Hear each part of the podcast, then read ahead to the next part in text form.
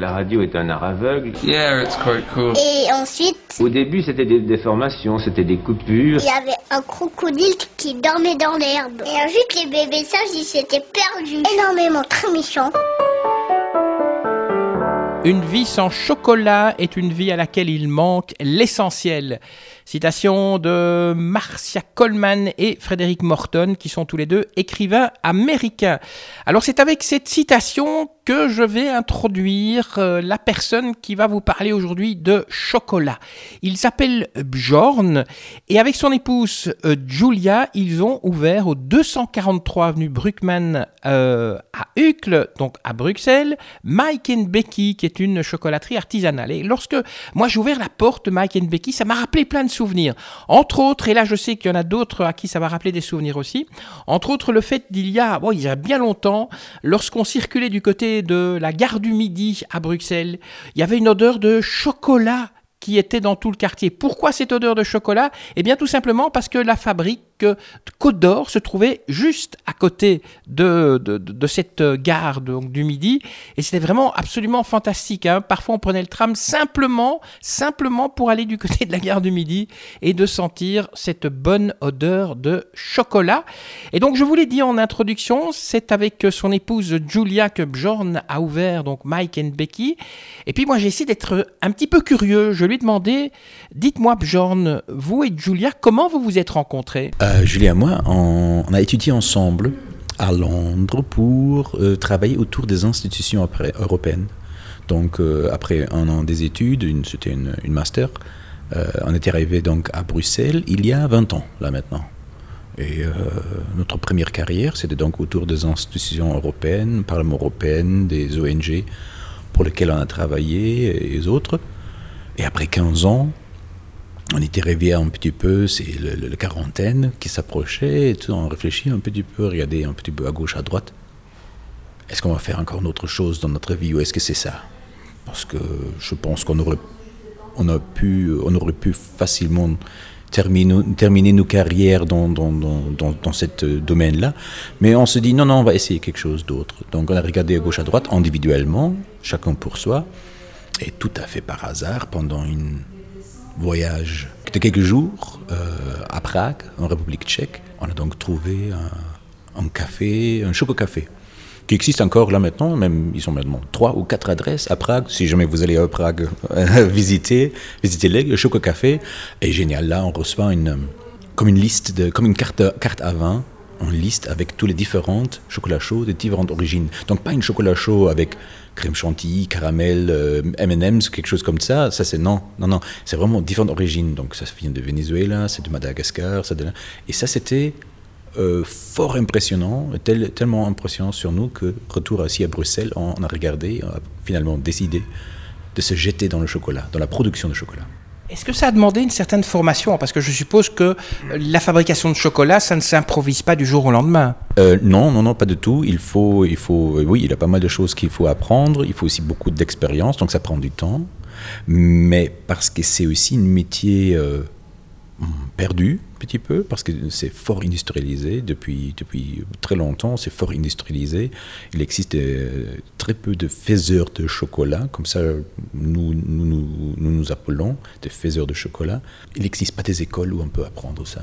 Donc euh, on a appris ça euh, en essayant, avec énormément support de la communauté euh, internationale, globale, euh, dans ce monde de fèves à la tablette bean to bar, donc de produire son propre chocolat à partir de fèves qu'on en, qu'on en achète. Et ça, c'est tout simplement, ça fait très chaud au cœur. Cette groupe, euh, elle est énorme et c'est rempli des, des, grands, des grands vedettes dans, dans ce domaine de partout du monde. Donc vous avez appris comment on faisait le chocolat. Et justement, comment est né ce café Mike et, Becky? Euh, voilà, ce qui s'est passé, c'est euh, de retour à Bruxelles, on a d'abord vu qu'une une propre café pour un chocolat chaud, ça n'existe pas. La plupart des chocolats chauds, c'est des sortes de CCML à base de l'eau, euh, plein de sucre. Euh, on a trouvé deux adresses que, que pas de problème, n'hésite pas de le mentionner, c'est Laurent Gerbeau euh, et Frédéric Blondel, quand c'était encore Place Sainte-Catherine. Les deux seules adresses où on a, on a pu boire un bon chocolat chaud. Mais on se dit, voilà, il y a encore place pour une troisième. Donc c'est pourquoi on s'est dit, voilà, on va, on va peut-être prendre cette piste-là, mais on ne voulait pas le croire que, que le bean to bar, donc le chocolat avec des, fèves de qualité, avec, euh, où l'origine est plus importante, où il y a moins de sucre, donc les arômes sont beaucoup plus, plus, plus, plus prononcés, que ça c'est quelque chose qui n'est pas encore arrivé en Belgique, parce que partout au monde on en parle, mais en Belgique c'est encore assez silencieux. Là peut-être Pierre Morcolini qui en parle, euh, et quelques autres, mais c'est très très très niche. Euh, donc on se dit d'abord, bah, on va faire une test en achetant, en important des tablettes de chocolat des faiseurs non belges de partout du monde pour le proposer ici dans un petit magasin en ligne. Donc on a créé un magasin en ligne, fait la promotion des, des, et vendu dans des tablettes de chocolat de Islande, de Vietnam, de, Madagascar, des États-Unis, tous des chocolats super jolis emballage, des arômes formidables. Malheureusement, malheureusement, ça vient avec logiquement avec un prix plus élevé. On a fait ça comme test pour voir est-ce que ça c'est quelque chose qu'on peut aussi imaginer pour l'avenir. Est-ce qu'il y a une profession, il y a une business plan derrière tout ça? Et on était surpris, surpris par le, par le feedback positif. Une tablette de chocolat pour 8 euros d'Islande, par exemple, c'était vendu, mais directement, euh, c'était dingue, dingue, dingue. On a fait des dégustations dans des hôtels avec des amis, euh, tout ça. Donc, ça, ça a tellement bien fonctionné qu'on s'est dit, OK, l'année prochaine, on va ouvrir notre propre enseigne et l'espace où nous sommes là maintenant, en fait, exactement cet espace ici, c'était, c'était encore louer. Et on voulait faire une éphémère, donc juste pendant, pendant trois mois, vendre les chocolats qui nous restaient dans notre magasin en ligne, ici, dans un petit magasin. Mais le propriétaire dit non, non, non, éphémère, je ne fais pas, vous pouvez prendre le tout. Et donc là, on s'est dit, allez, mais c'est, c'est chouette on, aime bien le quartier, euh, le caractère ici, c'est chouette, on peut bien imaginer euh, tout ça. Donc, euh, quelques mois plus tard, on s'est lancé dans cette aventure et on a créé, en octobre 2016, on a ouvert Mike and Pecky ici, place von der Kinder. On précise, vous êtes avenue Bruckmann à Uccle, c'est à Bruxelles. Quelle est la différence entre fabriquer un chocolat à partir de la fève et fabriquer un chocolat à partir d'un bloc de chocolat? Là, je, ferai une, très claire distinction. Euh, quelqu'un qui travaille à partir d'un bloc de chocolat, c'est un chocolatier. C'est ça notre définition. Notre, ma femme et moi, on dit c'est ça en fait la définition. C'est quelqu'un qui prend un chocolat, normalement fait par l'industrie, Callebaut, Belcolat, Cargill, Valrhona, des autres, donc des grands euh, producteurs de, chocolat euh, industriels, qui donc font fondre cette masse et l'utilisent pour faire des pralines avec. Donc c'est aussi là, pour nous, la, distinction entre chocolat et praline. Donc parce que les pralines, ça c'est quelque chose, c'est ça la grande fierté, la grande culture, la grande tradition belge, c'est sur le sur les pralines. Et ça, on touche pas. Ça c'est ça. Mais sur la production de chocolat, nous sommes donc plutôt des compétiteurs et nous nous appelons faiseurs de chocolat. Nous sommes plutôt des compétiteurs avec les gros, les gros machines, les gros euh, producteurs industriel de chocolat. Pour donner un exemple, euh, nous produisons chaque année autour de 2 tonnes de chocolat nous-mêmes. Torréfaction, vannage, broyage, toutes les étapes. Euh, Callebaut produisent 1000 tonnes par jour. pour avoir une idée. Donc on n'est on est même pas une moustique, on est une moustique de moustique. Donc comparé avec, avec, euh, avec Callebaut, mais euh, voilà, c'est ça, c'est ça, c'est ça la différence. Un faiseur de chocolat sait d'où viennent ses fèves, il touche les fèves, il travaille les fèves, il fait la transformation de cacao au chocolat, et fait des tablettes avec ou autre chose. Et un chocolatier, il achète en fait d'une faiseur de chocolat son masse de chocolat pour faire d'autres choses avec. Et vos fèves de chocolat, elles viennent d'un pays en particulier ou bien vous avez plusieurs origines? Dès les débuts, pour nous, c'était clair. Euh, qu'on veut vraiment couvrir le monde. Donc on a vraiment, donc de chaque grande région, on a trouvé une plantation avec laquelle nous voulons travailler. Tout d'abord, pour nous, le plus important, c'est qu'il n'y a pas des enfants qui, travaillent sur les plantations, que leurs parents sont proprement rémunérés, euh, qu'il n'y a pas une déforestation, donc que tous dans un contexte durable, socialement, mais aussi écologiquement. Et euh, avec, cette, euh, idée en tête, on a donc fait des recherches, on a parlé à pas mal de nos collègues, on a trouvé des, importateurs, euh, des traders, mais pas ces intermédiaires qu'on trouve partout qui justement veulent, veulent, veulent, quelques pourcentages justement pour bouger le fève de, gauche à droite. Non, non, ce sont des vrais chasseurs de cacao. Euh, trois, trois, entreprises avec lesquelles nous travaillons qui sont vraiment géniales, qui, ont vraiment, qui posent les bonnes questions, qui font des bonnes recherches et, qui emportent donc des, vraiment des très bons fèves de partout du monde. Pour nous, c'était donc euh, le plus important qu'on peut proposer, et on fait ça d'ailleurs encore là maintenant, en, une dégustation qu'on appelle en tour du monde en 70%. Donc pas 80 jours, mais 70%. Et c'est ce qu'on a fait là. On a pris donc euh, cinq origines, euh, Amérique du Sud, euh, Amérique centrale, l'Afrique, l'Asie. Et on a, produit cette chocolat complètement identiquement au niveau de torréfaction, au niveau de sucre, pourcentage, tout ça, tout est identique. La seule chose qui change, c'est la fève. Et il ne faut pas être sommelier, grand expert de chocolat, rien de tout. Tout le monde va directement goûter et comprendre la différence entre les différents types de, cacao. Et ça s'explique aussi, ce qu'on goûte, la différence, ça s'explique avec un différent type de cacao. Il existe euh, aussi beaucoup de différents types de cacao, avec le terroir, avec les climats. Euh, on a, comme avec le vin, euh, une, différence d'une année, à l'autre. Par exemple, au Pérou, quand il y a ce phénomène El Niño euh, en Amérique du Sud, ça a un, impact sur l'arôme de, de fèves d'une année à, l'autre. C'est fascinant. Donc, si je comprends bien, goûter du chocolat, c'est comme goûter du vin. On peut presque dire, on peut presque décrire l'endroit où, elle a été produite, où la fève a été produite. Yeah. Pour, pour nous, c'est tout simplement ça. On, veut, on veut que le cacao reçoit Mm, la, reconnaissance qu'il mérite. Le cacao, c'est un, fruit, un arbre euh, euh, génial. Euh, les arômes qui se trouvent là-dedans, c'est complètement dingue et on est très triste et déçu qu'en fait, quand c'est produit au niveau industriel, que c'est rempli avec le sucre, mélangé de, des origines, et en fait, toutes ces magies est complètement disparu. On mange juste qu'une sucrerie. Quand on travaille proprement à partir de fèves, ce que nous et tous nos collègues faisons très attention, euh, c'est de prendre juste une origine. Donc on peut y mettre une adresse là-dessus. Et vous voyez sur notre emballage, par exemple, en nous écrivant le nom de la plantation, euh, dans les nouveaux, nouveaux emballages, emballages, on va encore plus loin, donc vraiment l'adresse, on peut sur Google trouver d'où vient les fèves de cette plantation.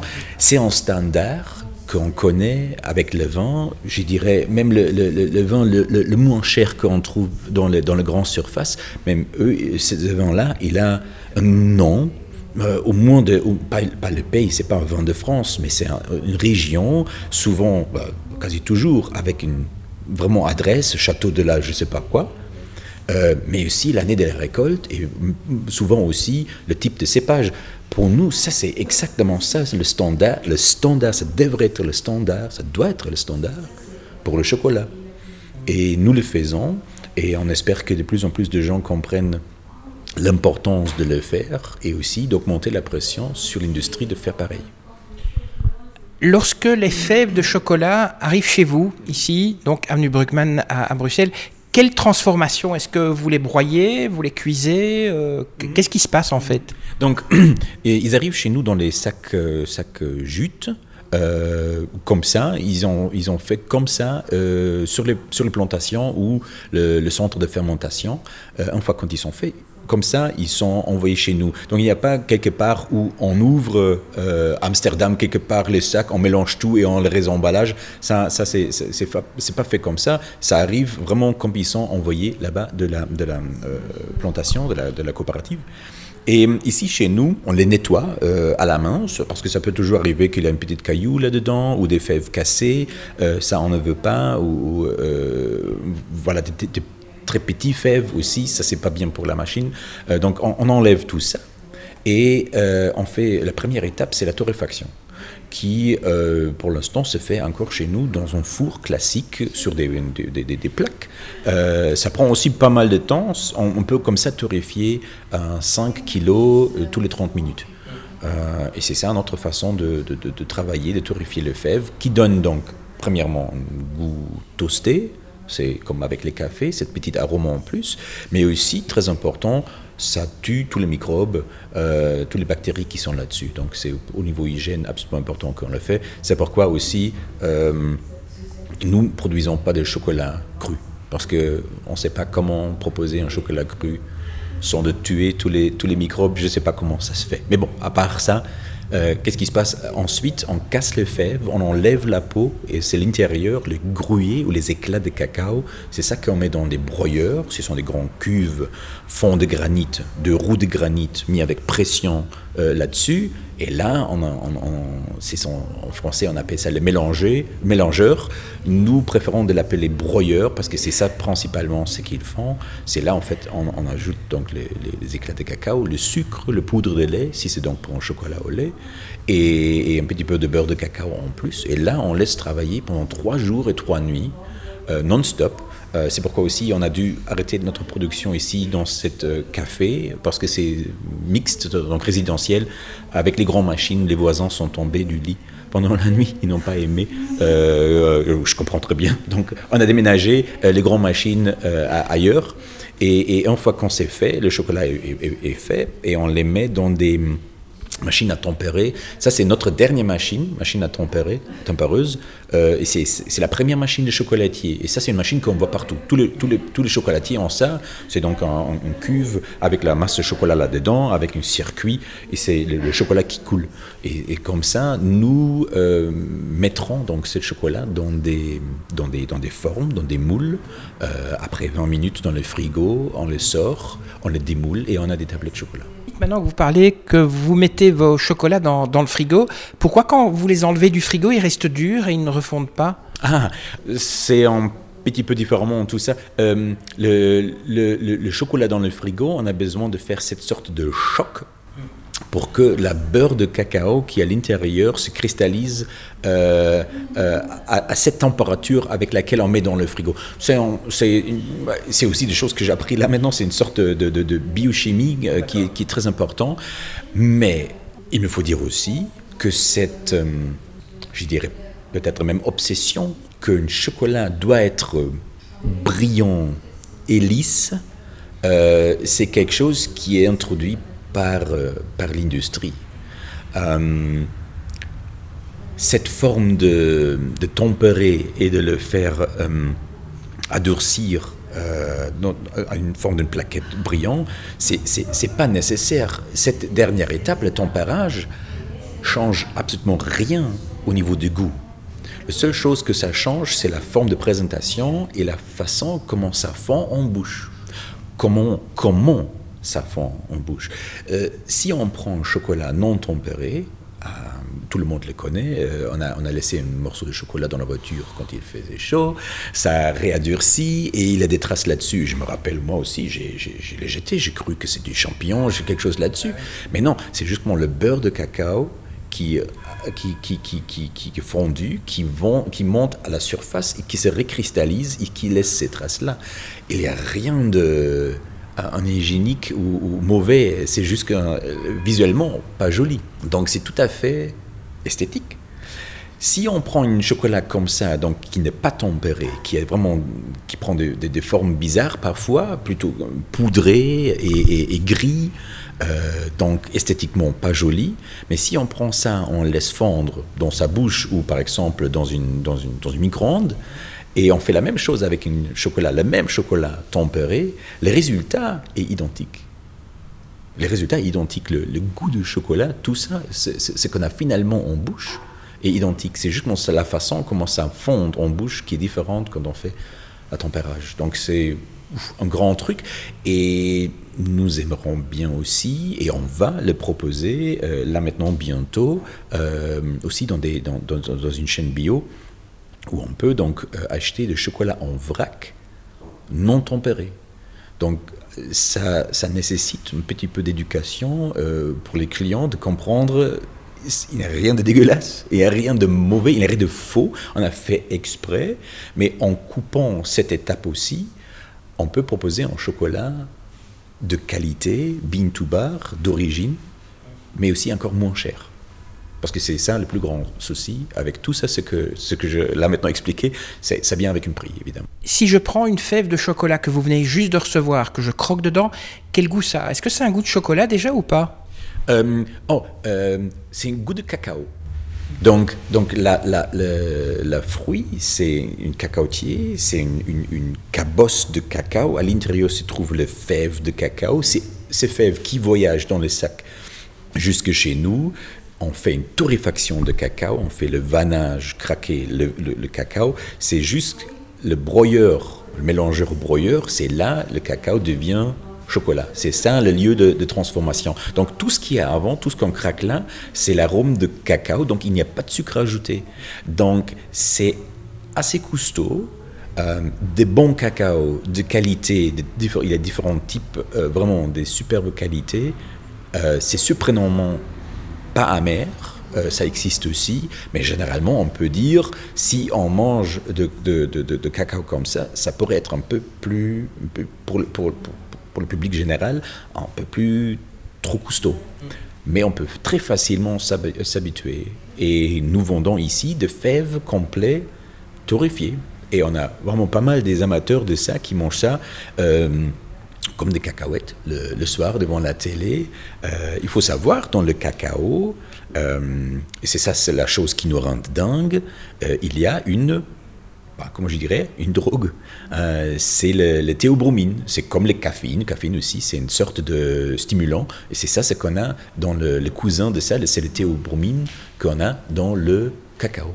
Et c'est ça que, que, que, que, te donne une, petite, une petite, comme une petite espresso. Ça fait, euh, les yeux s'ouvrent un petit peu, ça donne une petite pousse. Et c'est, oui, c'est stimulant.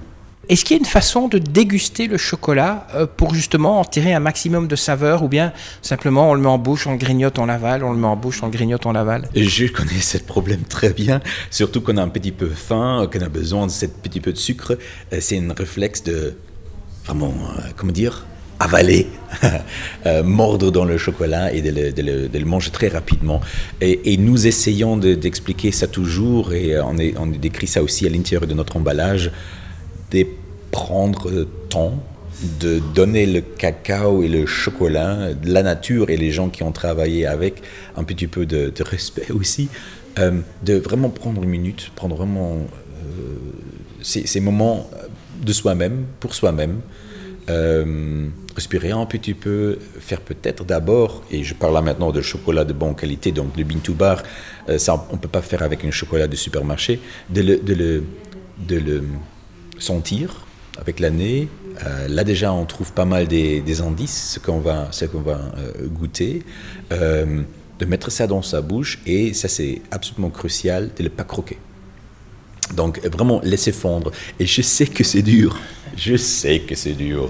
Parfois il faut vraiment que, je, que, je, que je croque directement, mais non, on a beaucoup plus d'expérience, beaucoup plus de, comment dire, de, on, comprend beaucoup mieux le chocolat si on le laisse fondre. Donc, et, ça prend aussi beaucoup plus de plaisir comme ça.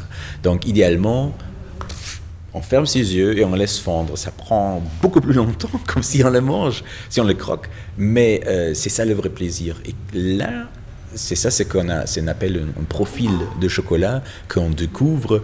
Euh, et, et, parfois, ces profils, ces caractères, c'est dingue ce que se cache dans le blanc, bon cacao qui commence très intense et après devient tout en coup doux, un petit peu acidulé. À la fin, on a cette bombe, bombe fruitée. C'est dingue, c'est dingue ce qu'on trouve dans les différents profils de cacao. Et pour accompagner le cacao, un café ou pas? Ou euh, euh, avec un café, je dirais soit un chocolat au lait pour euh, l'équilibrer ou soit un, chocolat de haut pourcentage pour le pousser. Généralement, nous disons de, euh, faire attention de mélanger euh, des arômes. Donc nous sommes puristes, donc nos chocolats sont toujours des chocolats purs, des bons fèves, du sucre le, moins possible, parfois pour le chocolat au lait en poudre lait, mais c'est ça en fait, c'est ça, c'est ça donc le, vrai cacao. Nous faisons quelques mariages d'un cacao avec par exemple la mangue ou le café ou le, framboise, euh, ça on appelle ça les mariages, mais ça c'est plutôt pour jouer. Pour nous le plus important c'est donc la, la pureté. Et cette pureté, euh, déjà de découvrir ça dans la bouche, c'est génial, mais de faire attention avec les mélanges, avec autre chose. On peut très bien les mélanger avec un café, et ça c'est à chacun de trouver soit son café préféré et trouver donc un chocolat qui vient avec, ou on prend son chocolat de préférence et trouver un café avec. C'est à chacun euh, soi-même de trouver ça. Euh, ça peut être un très grand plaisir de le faire. Ce que nous recommandons pareillement faire, c'est de faire ça avec par exemple le vin c'est un très grand plaisir de faire ça aussi, euh, surtout quand on, à nouveau, prend le temps de le savourer, de le déguster, de laisser développer les arômes. Et euh, ça marche avec le thé, avec, avec le fromage, on a fait ça, c'est dingue aussi, comment ça se marier. Donc, euh, toujours de prendre des, des, arômes purs. Par contre, en parlant de mariage, vous ne pourriez pas marier le chocolat avec du miel ou avec du vin, pas de liquide. Hein. c'est ça que vous avez dit quand on préparait cette interview. Oui, oui, oui, exactement, exactement. Donc, dans la préparation du chocolat, ce qu'on ajoute dans le broyeur, la grande machine, le cuve avec le fond granit et les roues euh, en granit, euh, là, on, ajoute le sucre, une substance euh, assez sec, le poudre de lait. Oui, donc on n'y verse pas du lait liquide. C'est ça aussi, les gens ont cru qu'on met juste qu'on ouvre le, lait et on met ça là-dedans. Non, non, ça doit être le poudre de lait. C'est pourquoi on trouve très rarement que, avec des recettes très spéciales, on peut faire un chocolat avec du miel. Parce que ça, serait chouette, évidemment aussi, de, remplacer le sucre avec du miel. Euh, mais, c'est très difficile à faire parce que le miel, il est trop liquide pour, pour tout ça. Donc on peut, ne peut pas ajouter quelque chose de liquide dans la production de chocolat. Alors, on connaît la Belgique et la Suisse euh, comme étant le pays du chocolat. Alors, vous venez d'Allemagne, votre épouse vient de, Russie. Est-ce qu'on produit aussi du chocolat de, qualité dans, ces deux pays? Euh, Là, maintenant, oui.